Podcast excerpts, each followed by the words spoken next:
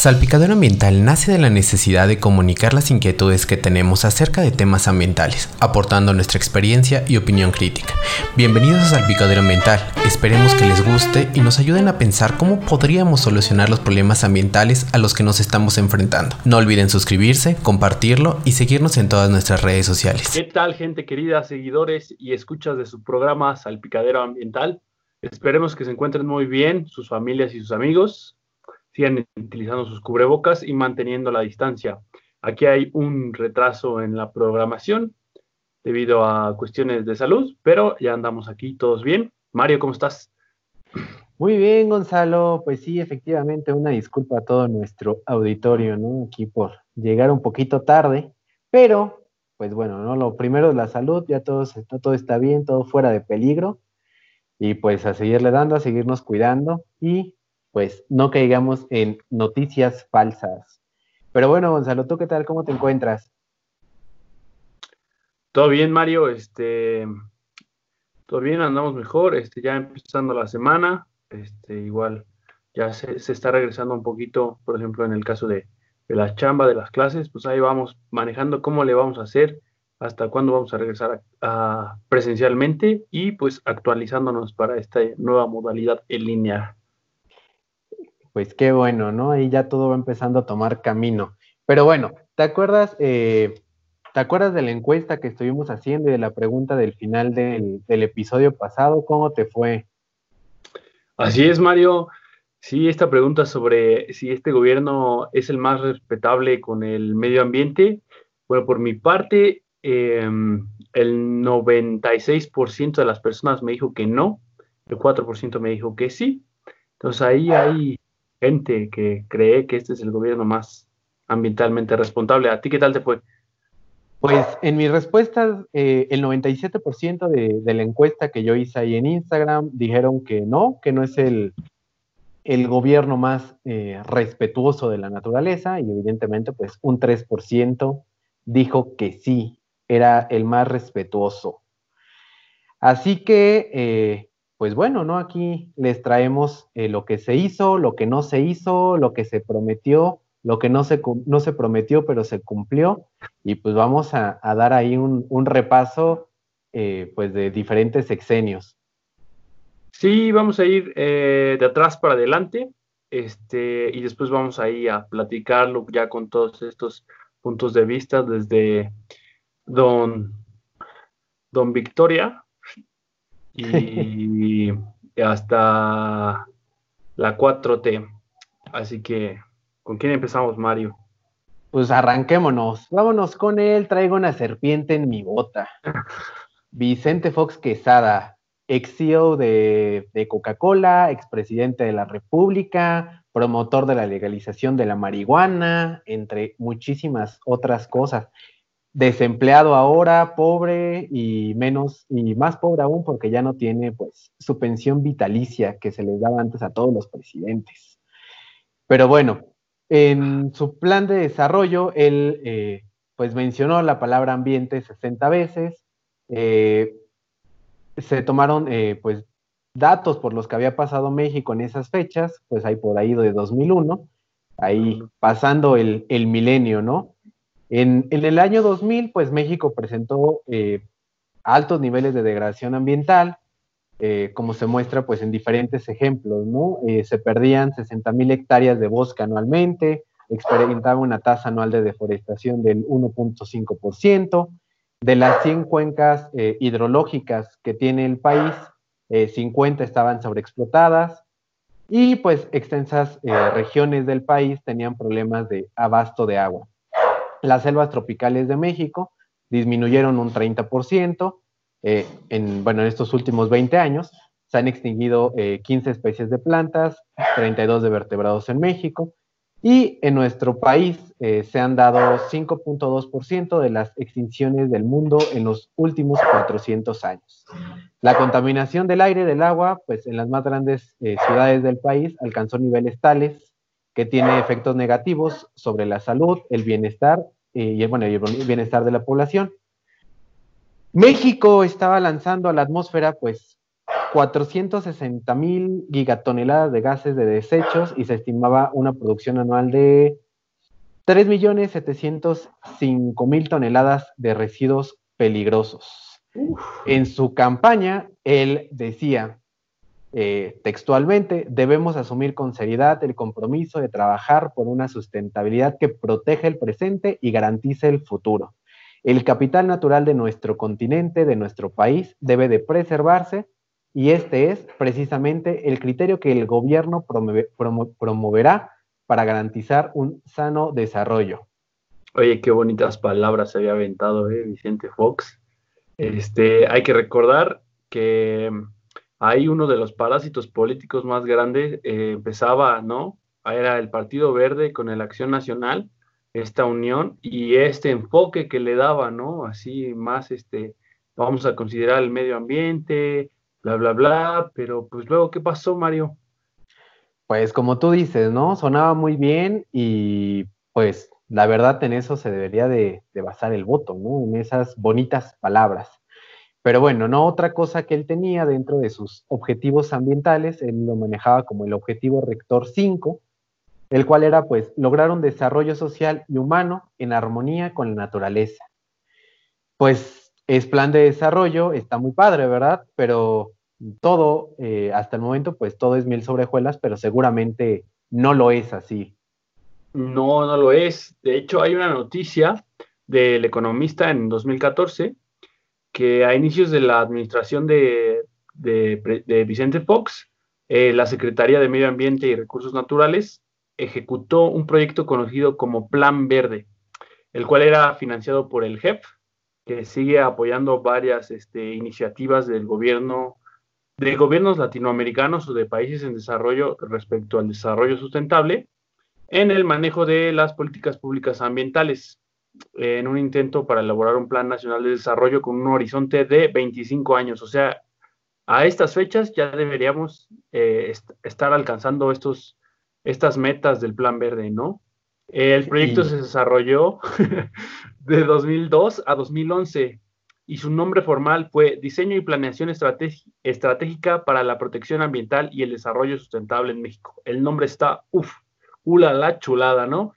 Pero tenía una eh, duración de un año con un presupuesto total de 1.3 millones de dólares, que en su tiempo pues era, era buena lana, de los cuales 650, 650 y 600 era eh, contrapartida en especie del Estado mexicano. y los casi, principales, casi. casi, sí. Los aspectos principales para abordar serían eh, biodiversidad de importancia mundial y reducción de gases de efecto invernadero, ¿no? Ya que hacía eco el cambio climático y el calentamiento global.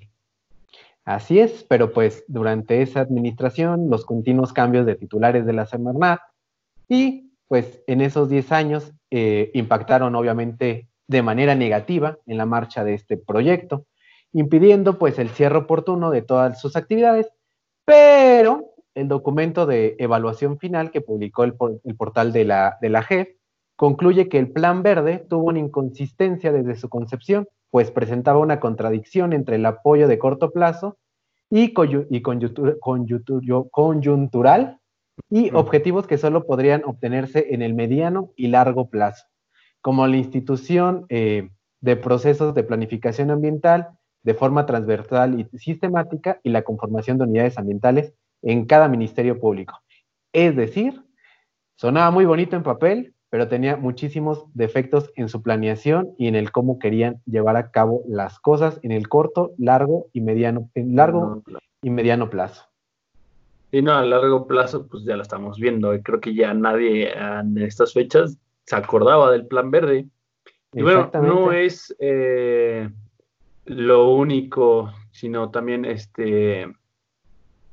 Greenpeace tiene un reporte titulado eh, Fox llega al final de su sexenio en alerta roja, en donde mencionan temas sobre la deforestación que no se combatió adecuadamente eh, recuerden los datos que Mario les acaba de dar. Entonces, que aunque se reforestó con un millón de árboles, la tasa de supervivencia no fue suficiente para hacer ese, esa como ese balance en los números, ¿no? De que se estaba reforestando más de lo que se perdía. Eh, la modificación en la ley para poder disminuir de alguna forma la importancia en los manglares, el impulso a los transgénicos, que bueno, aquí ya entra un debate igual de bioética, se dice. Justamente. el promover, el promover la energía como energía no contaminante, igual distintas escuelas de pensamiento. Eh, también restauración de sitios contaminados anunciada, no se, no se habían concluido en, casos como metales y derivados y citrar, eh, otros que no se habían hecho como los de cromatos de Guadalcazar y Tec, Techchem y este y otro tipo de desastres ambientales, ¿no? Que creo que eh, pareciera que cada presidente va a tener su, ahí su, su, desastre en conforme a contaminación, ya sea de aire, cuerpos de agua o, tierras. Pero bueno, pasemos al siguiente presidente, Don Cubavis o Felipe Calderón para los compas. Lord Bacacho. Este, Lord Bacacho. Eh, y bueno, él, la verdad, su plan de desarrollo tiene un eje exclusivo para la sustentabilidad, donde tiene objetivos cuantificables y está bien organizado. El eje es el eje 4, sustentabilidad ambiental, y aquí viene, se desglosa en aprovechamiento sustentable de los recursos naturales, agua, bosques y selvas, biodiversidad, protección del medio ambiente, gestión y justicia en materia ambiental, ordenamiento ecológico, que bueno, es una materia que, se, que vemos acá también, cambio climático, que eso no se mencionó en el sexenio pasado, residuos sólidos y peligrosos, conocimiento y cultura para la sustentabilidad ambiental, investigación científica ambiental con compromiso social, eh, educación y cultura ambiental, eh, cada uno con objetivos para alcanzar subejes dentro de este gran eje este, de sustentabilidad o de medio ambiente. Es correcto, eh, de igual manera, ¿no? En algunas, algunas de las personas que respondieron ahí la encuesta que yo estuve poniendo en Instagram, les preguntaba por qué, ¿no? Y en algunos casos les llegaba a preguntar que cuál era la, administración que consideraban pues la más respetuosa con el ambiente, ¿no? muchos coincidieron en esta parte, ¿no? Que, que Calderón fue un gran, ¿cómo podríamos decirlo? Eh, legisló mucho, ¿no? En materia ambiental e hizo, pues, muchas cosas que hasta el momento, pues, siguen sirviendo y han sido la base, ¿no? Para diferentes cosas, pero al igual que con Fox, no todo es felicidad y no todo es de color rosa, ni todo es miel sobre hojuelas. Eh, según una publicación del SEMDA, eh, no se actualizaron las normas 044 y 042 los cuales establecen los límites contaminantes para eh, automóviles y camiones. Además de que no se cumplió con la norma 086 que obligaba a distribuir el diésel limpio en toda la República, tampoco se cumplió con la publicación de la norma de eficiencia energética vehicular, cuyo objetivo es elevar los estándares de rendimiento de combustible para los autos. Además de las normas, además, como les comentaba, no se cumplió la norma 042 y 044, las cuales pues establecen esos eh, máximos permisibles de contaminantes eh, criterio, los cuales eh, el día de hoy se evalúan dentro de pues de la zona metropolitana del Valle de México, de la zona metropolitana del Valle de Toluca, de la zona metropolitana del Valle de, bueno, no sé si sea Valle, pero de la zona metropolitana de Guadalajara, para establecer estos criterios de contingencia ambiental los cuales pues ya saben, ¿no? Son ozono, partículas suspendidas PM10 y PM2.5, monóxido de carbono, dióxido de azufre, dióxido de nitrógeno y diferentes eh, compuestos orgánicos eh, volátiles. Todos estos para vehículos automóviles, eh, automóviles y autobuses de carga y también de pasajeros. respectivamente, estas deben haberse actualizado en 2011 bajo las actividades del programa. ¿no? exactamente, ya casi al final de, su, sexenio, antes de que iniciara nuestro, nuestro Lord. Eh, pero bueno, finalmente eh, las actividades del Programa Especial de Cambio Climático, OPEC, para los compas, el, gobierno federal eh, había incluido eh, la publicación de una norma de eficiencia energética vehicular, que fue el proyecto de norma 163, con establecer límites eh, más altos de, rendimiento de combustible por kilómetro. Si él hubiera logrado esto, se habrían implementado muchísimas acciones de, más efectivas en cuanto a costo, en cuanto a costo eh, y, bueno, costo efectivas eh, de mitigación de emisiones de, gas, de, gas, de gases de efecto invernadero y permitiría dejar de emitir 170 millones de toneladas de dióxido de carbono a la atmósfera.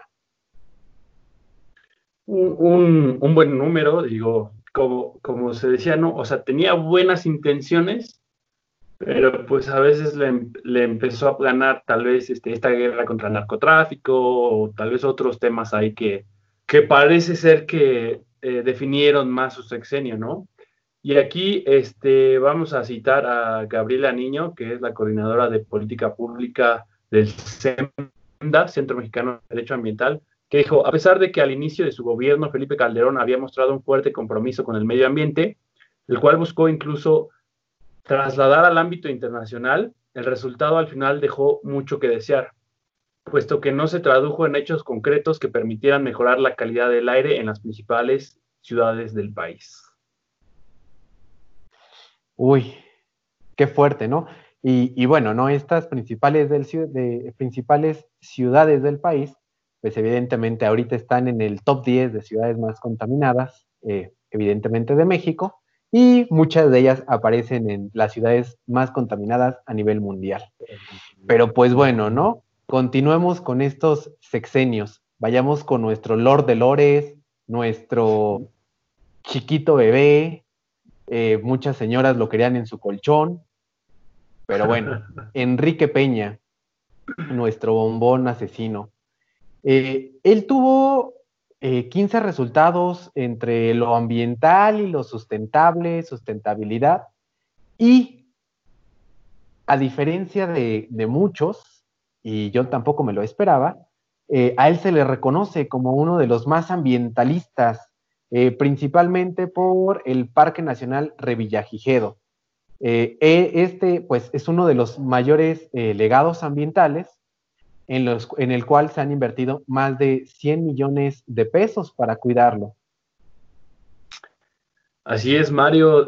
bueno, esto, estas, estas flores que tiene como el más ambientalista, pues sí es por, principalmente por este, por este parque nacional, pero también porque triplicó la superficie resguardada al pasar de 176 eh, áreas de 176 ANPs, áreas naturales protegidas, en 2012 a 182 en 2017, con lo que se suman 91 millones de hectáreas, 70 millones eh, de marinas y 21 millones de terrestres. Las áreas decretadas son eh, las reservas de la biosfera del Caribe mexicano, islas del Pacífico, de la península de Baja California, Pacífico mexicano profundo y Sierra Tamaulipas, así como las áreas de protección de flora y fauna Bavispe y Cerro Moinora. Entonces, con estas nuevas, nuevas ANPs designadas en el marco de la COP13, eh, se cumple anticipadamente la meta 11 de AIKI sobre protección de superficies marinas, ¿no? Entonces, la meta dice que se, que se debería proteger el 10% de, de, las zonas marinas de un país, ¿no? Eh, pero aquí con, con esta Revillagigedo se duplicó a más del 22%, ¿no? hoy por hoy también se comentaba que, eran, que éramos el primer país en América Latina con más bienes de patrimonio natural de la UNESCO.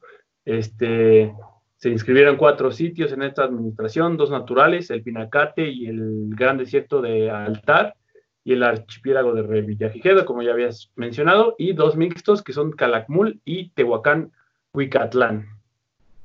Entonces, pues logró al menos ocho historias de éxito de conservación de, de biodiversidad, como el águila real, que incrementó 75% el número de parejas reproductivas, el lobo mexicano con 11 liberaciones y el jaguar que aumentó en 800 individuos. ¿No? Entonces, esos entre los más destacados. Así es, pero tampoco olvides que también en su administración, según pues la información que, se tiene, eh, la Profepa logró eh, pues asegurar una mayor cantidad de, madera, eh, realizando un menor número de, inspecciones respecto a la administración anterior.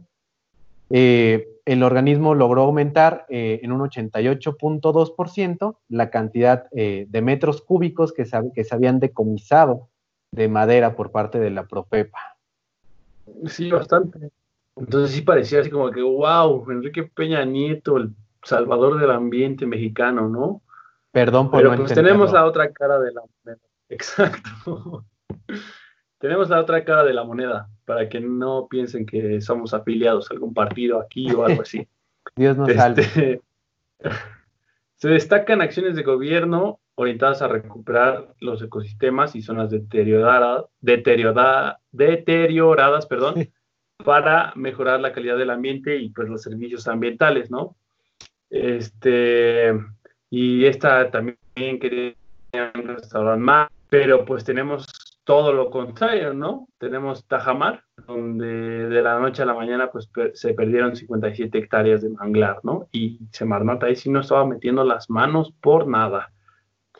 Efectivamente, y también pues tenemos algunas, algunas de las cuestiones donde se cambió de estatus, ¿no? Por ejemplo, tenemos el Nevado de Toluca, que pasó de ser un parque nacional a ser ahora un, un área de protección de, de ah, Entonces, pues también hubo ahí diferentes cuestiones en las que, en las que falló. Eh, en esto, pues también destacan las acciones del Programa de Conservación, de Protección y Recuperación de la Vaquita Marina, las cuales se calificaron como prioritarias, pero pues a, pesar del establecimiento de esta protección, pues el, el Programa de Atención Integral del Alto Golfo de California, en la administración de nuestro Chiqui Bombón, pues eh, llevó a un 72% de declive en la población de esta especie, o sea, prácticamente casi la perdemos ahí en 2017. Eh, y pues sí, y ahora prácticamente está eh, pues extinta. Virtualmente extinta, como se diría. ¿No? También, este, como se mencionaba, pues habíamos llegado a 182 áreas naturales protegidas que lo que ponían a México como líder como líder en materia del territorio destinado a la conservación. Sin embargo, 79 de estas áreas naturales protegidas no tienen un programa de manejo, ¿no? Y algunas de ellas nunca lo han tenido, entonces deja ahí ese espacio vacío sobre la conservación. O sea, es como si entregaras una portada bien padre de tu trabajo y lo demás son hojas en blanco. ¿no? O el título está, está muy padrísimo y no, no llevas nada en la tesis. Así es, o como, como el meme que anda por ahí de del título de mi tesis y es un dibujo hermoso, ¿no? Un caballo. El, en la introducción de mi tesis y luego saltan a, los resultados y ya es un solamente dos palitos, ¿no? Así es. Pero, pero pues bueno, ¿no? En esta administración también, eh, es decir, la de nuestro Lord de Lores, eh, se afirma que México avanzó en el cumplimiento de sus compromisos ante foros internacionales en los temas de cambio climático, reducción de emisiones de compuestos y gases de efecto invernadero, la disminución de la vulnerabilidad de la población y de los sectores productivos ante los impactos del cambio climático, pero lamentablemente México seguía ocupando el décimo, el décimo segundo lugar entre los países con más emisiones de, de gases de efecto invernadero. Además de 300 tortugas en peligro de extinción atrapadas en una, en una red en las costas de, Oaxaca, la muerte masiva de manatís de en Tabasco, la muerte de millones de abejas en territorio nacional, la afectación de las zonas de desolve en la isla Salmedina, eh, que forma parte del área natural protegida eh, Parque Nacional del Sistema Arrecifal Veracruzano, por una fiesta de particulares Sí, o sea, ese, ese fue como el más reciente, ¿no? O sea, donde el que, bueno, el que queda más cerca, el que varia gente sí, sí se molestó. Y bueno, todas estas pérdidas y afectaciones tienen un común denominador. Negligencia, falta de vigilancia o displicencia de las autoridades que no hicieron cumplir la legislación ambiental en nuestro país. Accidentes, entre comillas. eh, accidentes ambientales eh, ocurridos en menos de un mes que contaminaron diferentes ríos del país. Eh, dos derrames petroleros, uno en Cadereyta, Nuevo León, y el otro en Huamenguillo, Tabasco, así como el vertido de agua de cianuro en el municipio del municipio El Oro, Durango, y el derrame de 40 mil metros cúbicos de sustancias tóxicos en los ríos Sonora y Bacanuchi, provenientes de, de la mina Buenavista, de ya sabrán quién, Grupo México, que pues afectó al menos a 22 mil personas en siete municipios y considerando eh, por la propia administración de Peña Nieto como la peor catástrofe ambiental en la industria minera del país en los tiempos modernos. Y bueno, ¿no? Aquí hablan de, personas, pero cuántas especies no pudieron eh, salir ahí afectadas también. Así es, especies y el mismo ecosistema, ¿no? Que se llevaron a cabo estas labores de restauración, etcétera, etcétera, pero pues. Ay, ay, ay, ¿qué les decimos, no? Seguimos con, este sexenio que, es bastante extenso. Eh, Semarnat eh, sufrió un recorte superior al 50% entre 2015 y 2018. Entonces, esto la definió como una de las tres dependencias que mayores recortes tuvo durante la administración de Peña Nieto en 2017 se recortaron 21% los recursos destinados a combatir el cambio climático en comparación a 2016. También quedó pendiente garantizar el derecho de las y los consumidores a saber y tomar decisiones informadas sobre si quieren o no comer productos que contienen OGM o sus derivados a través del etiquetado. También es una deuda en el territorio, eh, que en el territorio mexicano no podamos contar con zonas libres de organismos genéticamente modificados o ZLOGM. Así es, pero como mencionábamos antes, este tema de los organismos genéticamente modificados, pues hay ahí una controversia entre sí somos. Este, pero bueno, eso tal vez será tema de otro programa. Llegamos al sexenio en el que estamos, a esos ya casi dos años de gobernabilidad del sexenio más eh, ambientalmente amigable, la 4T. Entre comillas. en el plan nacional, la palabra sustentabilidad, ecología, ambiente solo viene mencionada tres veces y no viene con un apartado exclusivo. Eh, destacan cuatro programas que, pues en, en su conjunto, hacen un aporte importante a los esfuerzos de adaptación y mitigación del cambio climático tenemos Sembrando Vida, que también vimos que no es un programa tan bien diseñado y que pareciera que a finales del año tendrá integrados 408 mil productores pertenecientes a 39 pueblos originarios indígenas de 20 estados que están trabajando en sistemas agroforestales en un millón de hectáreas, pero pues ya vimos cómo deberían estar trabajando, a qué ritmo, y pues no parece, parece factible. Después tenemos producción para el bienestar, que es encabezado por la Secretaría de Agricultura y Desarrollo Rural, el cual apoya a 2.8 millones de pequeños y medianos productores agropecuarios del país, de los cuales 657 mil pertenecen a comunidades indígenas. Eso es muy importante. Mediante prácticas agroecológicas y con respeto a sus saberes ancestrales, ¿no?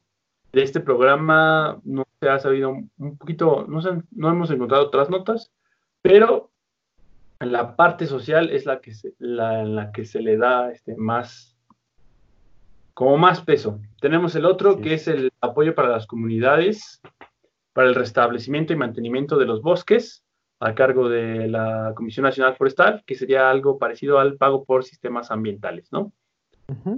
Y tenemos producir conservando y conservar produciendo de la Comisión Nacional de Áreas Naturales Protegidas. Quién sabe si ese programa siga después del recorte. Este, encausado a proteger los ecosistemas boscosos y su biodiversidad. Ese es una muy padre, pero pues ahora con este recorte, sabe. Pues oye, a pesar de que solamente mencionó tres veces algo relacionado con ambiente, pues suena bastante bien, ¿eh? Todos los programas. Eh, pero pues bueno, ¿no? Eh, cosas buenas habladas por el secretario Víctor Toledo, el secretario de Semarnat, excelentísimo académico, quién sabe qué le está pasando actualmente, pero eh, por, otro lado, por el otro lado de la moneda, eh, tenemos diferentes proyectos, ¿no? Que ya hemos comentado a lo largo de, la vida, de la poca vida de este, de este podcast, como el Tren Maya, la refinería Dos Bocas, eh, querer salvar a Pemex, comprar carbón, empezar a negar diferentes proyectos de desarrollo de energías renovables. Sí, así es. Este, y bueno, la sociedad civil ha tratado de utilizar amparos para evitarlos, pero pues parece que no están sirviendo, ya que, bueno, los amparos eh, retrasan o impiden las obras de los, de los megaproyectos. Entonces, un senador de Morena, Ricardo Monreal, anunció en enero de 2020 una serie de iniciativas para reformar la Constitución y la ley de amparo. Entonces, esta propuesta buscaba que los ciudadanos no pudieran interponer esta figura legal contra los megaproyectos y que dichas obras fueran consideradas de interés colectivo por encima de las afectaciones individuales. Entonces, al final, días después, pues se echó para atrás, ¿no? Dijo que, este, que ya no la iba a presentar, ¿no? Pero ahí está como ese, ¿cómo decía? Esa amenaza, ¿no? Para que dejaran de, presentar amparos. Así es. Y pues también eh, el querido gobernador Alfaro, eh, pues pidió hablar con el presidente para revisar eh, pues su agenda ambiental y revisar estas acciones que no están favoreciendo a nadie. Y no crean que no los leímos, ¿no? muchas personas nos, nos, dieron diferentes opiniones sobre este tema. de las pocas personas que contestaron que sí creían que este era el, eh, pues, la administración más respetuosa con el ambiente. Eh, al final no nos contaron por qué sí, ¿no? Eh, pero las personas que nos dijeron que no coincidieron en, diferentes cosas, como cosas que ya hemos mencionado, ¿no? Las cuestiones de, de las infraestructuras que son necesarias, pero tienen manejos inadecuados o diferentes programas inadecuados, la falta de manifestaciones de impacto ambiental, como ha sucedido con el tren Maya, eh, y sobre todo en los grandes proyectos. Eh, un deseo por hacer las cosas, aunque le digan que no es viable eh, ambientalmente, la diferente inversión en el, en el petróleo, la disminución del, presupuesto de la CONAP, la CONAVIO, la CIMARNAT, el daño que, está, que están teniendo 23 reservas naturales, comprar toneladas y toneladas de carbón para sus diferentes proyectos de generación de energía, la inversión en refinerías, eh, la poca inversión en energías renovables eh, o energías alternativas. Y desde un lado un poco más economista, por decirlo de algún lado, también nos, eh, nos comentaron ¿no? que esta necesidad de inundar el, el mercado con CELS, cancelar los diferentes contratos de generación de energía, cancelar las subastas eléctricas, apostarle al petróleo, y es decir, en pocas palabras, destruir los tres mecanismos que permiten la generación de energía limpia y a menores precios. ¿Tú qué, cómo ves, Gonzalo? ¿Cuál de, ¿Cuál de todas estas administraciones crees que hizo más? Pues mira, como vimos, todas tienen cola que les pisen y tabique donde pararse para aplaudirles, ¿no? Entonces, híjole, es que, bueno, está de todo, digo, a mí me encantó esto de aumentar las áreas naturales protegidas, bla, bla, bla, pero después les, das un recorte acá con Peña Nieto, ¿no? Este, después Calderón, que lo tenía más estructurado en su plan de desarrollo, este, pero igual, este, como que fue un rato y después, bueno, lo principal, es seguridad del pueblo y está bien, este, pero bueno, hay que buscar ese equilibrio, ¿no? Y después, esta administración no ha empezado con el pie derecho en, el tema ambiental. Eh, como vimos, eh, los, estos cuatro proyectos, desde los últimos dos, parecen muy viables, muy buenos, pero con este igual, con este recorte de, de presupuesto, esta poca atención a las secretarías de medio ambiente, o hasta parecen las bromas que hace el presidente sobre querer hablar sobre lo que él quiere, sobre lo que a él le interesa, no, no, no realmente lo que la sociedad quiere saber. este, pues sí, ¿no? Este, lo ponen. Entonces, si yo tuviera que hacer un ranking, pondría primero a Calderón, después pongo a Peña, después pongo a Fox y hasta el último a Andrés Manuel, ¿no? Pero digo, le quedan un año y si vuelven a votar por él, pues otros cuatro. Este. Sí, ¿no? Ah. Porque dijo que cada tres años iba a haber como una revocación de mandato, etcétera, etcétera. Sí, sí, sí. Entonces... Sí, dentro de 2018, en 2021 le toca y le quedarían tres años, ¿no? Porque si se hace en 2021 le quedarían tres años. Sí, pero si, si por alguna razón le quitan el mandato, pues no sé qué pasaría, ¿no? Este, no tendría esa oportunidad de... No sería como algo justo, pero bueno, es una medida que él, que él quiere implementar, ¿no? Tal vez es un poco egoísta, ¿no? Así como, mírenme, el pueblo todavía me quiere aquí, este, cuando no, había, no hay necesidad, ¿no? O sea, es un sexenio, no hay necesidad de hacer esas cosas. Pero, pero sí, así lo pondría yo, Mario. No sé si tú coincides conmigo, difieres en algunas cosas. Eh, pues evidentemente igual, eh, coincido, mucho contigo. Creo que eh, Calderón fue este, el que más hizo en, como en sentar las, las bases, por así decirlo, en cuestiones legislativas para que se dieran diferentes cambios en materia ambiental en el país. Lamentablemente, al final no se concretaron algunas cosas o no se concretaron todas las cosas que tenía. muchos de sus planes pues carecían de, de algunos sentidos pero bueno, no tuvo como la intención y además dejó sentadas varias bases que son importantes. Eh, eh, que igual pondría en segundo lugar a Peña, eh, pues en el sentido de que, ¿cómo decirlo? pues aumentó, ¿no? Como estas superficies de áreas naturales protegidas y, ahora disfrutamos, ¿no? En teoría de, de esto. Lamentablemente muchas de estas áreas protegidas no tienen planes de acción, planes de manejo, planes de nada, no tienen pies ni cabezas. Si a eso le sumas todos los recortes que tuvo su administración en materia ambiental, pues dejó desprotegidas a todas las a todas estas secretarías encargadas de proteger el medio ambiente para poder cuidar de ellas, ¿no? Y si a eso le sumas todos los otros recortes que han tenido todas las administraciones, pues es imposible proteger el ambiente con, con presupuestos tan, tan bajos, ¿no? Como tal. En el tercer lugar, yo creo que pondría a, la 4T, porque aún le faltan algunos años y pues esperemos que tome otro, otro rumbo, ¿no? Y finalmente a Fox yo lo dejaría en el último lugar porque pues solamente habló mucho, ¿no? Y prácticamente no hizo nada. Que fue, creo que ese fue su sexenio, ¿no? O sea, hablar mucho en campaña y al final no hacer absolutamente nada. Eh, y sigo insistiendo, ¿no? Como lo decíamos, creo que en el episodio pasado, realmente no hay, hay un, interés genuino en cuidar el ambiente, ¿no? Más allá de las palabras bonitas de campaña, de decir, sí, vamos a protegerlo, nadie está poniendo, eh, pues, las manos a trabajar para, para realmente hacerlo, ¿no?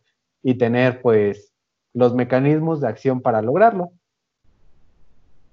Así es, digo, y también tuve esa duda entre Fox y, y la 4T, porque, pues bueno, Fox al ser exío de Coca, le abrió las puertas a las reservas de agua increíblemente en su sexenio. Este, pues parecía que no había esta negligencia por parte, pero pues ya después Coca se, pues somos su, principal, su principal consumidor. Este, y pues creo que esto surge a partir de ese, de ese sexenio, ¿no? Eh, de las refresqueras. Eh, y de la 4T te digo, también no se me hace justo como ah, dar una opinión tan apresurada, no, ha acabado su mandato, este, quedan cosas por hacer, pero que ya le haya renunciado gente en varios, este, en varios sectores, en medio ambiente, en economía, bla, bla, bla, pues también te dice algo, ¿no? Como que las cosas no están yendo muy bien.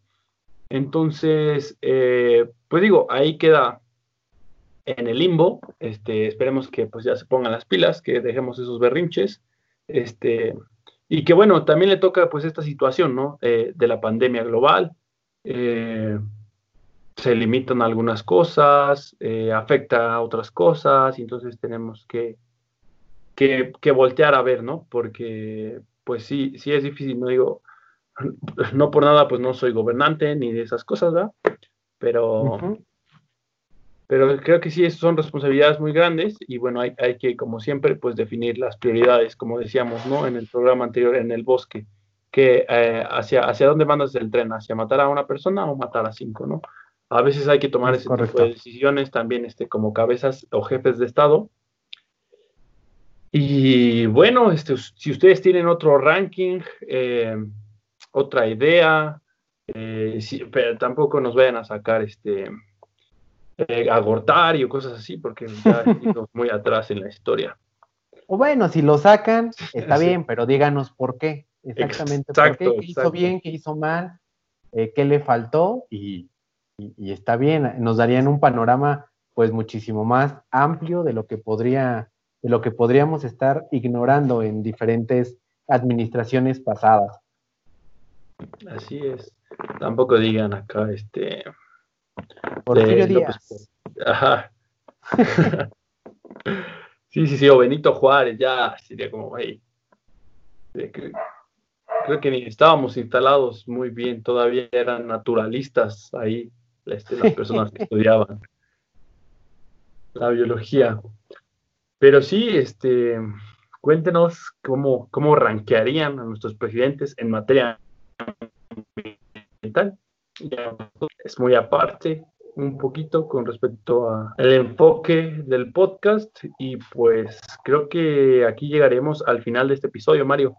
Es correcto, Gonzalo. Aquí terminaríamos por esta ocasión este episodio. Esperemos que les haya gustado y pues seguimos escuchándolo siempre para poder eh, ir sacando otros temas que puedan ser de su interés.